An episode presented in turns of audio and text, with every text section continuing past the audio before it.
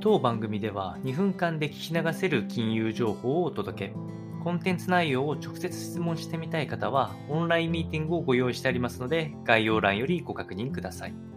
本日のテーマは、住宅ローン、特にアメリカの業者の倒産が相次いでおります。これは金利上昇の要因というお話をしてまいりまして、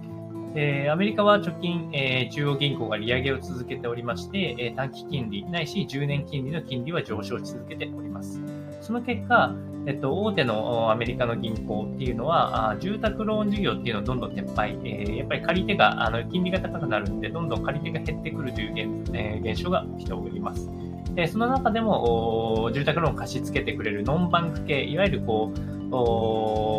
きい資本を持ってないような事業者さんが住宅ローンを貸していたんですけれども、さらなる金利上昇を受けて、さらに、え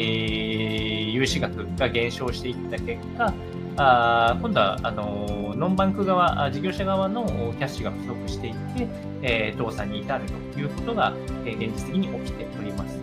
えーまあ、倒産なんで当然、ね、従業員の解雇も続いておりますし、えー、住宅ローン自体の、えー、しぶりが起きて、えー、破産とか、そういうことにも起きているので、ま、マーケットとしても無視できない領域になってきている。まあ、ただこれはノンバンクに限った話になりますので、いわゆる大きなあ金融グループが貸し出しているような、あ少し、もともと金利自体はちゃんと上乗せしている住宅ローンとかは、えまだ引き続き来ているので、まあ、事業を縮小しながら、えーまあ、この住宅ローン自体は生活のインフラみたいなところもあるので、ゼロにはならないと思いますが、ちょっとこう、注視が必要な状況になってきましたので、参考にお伝えをいたしました。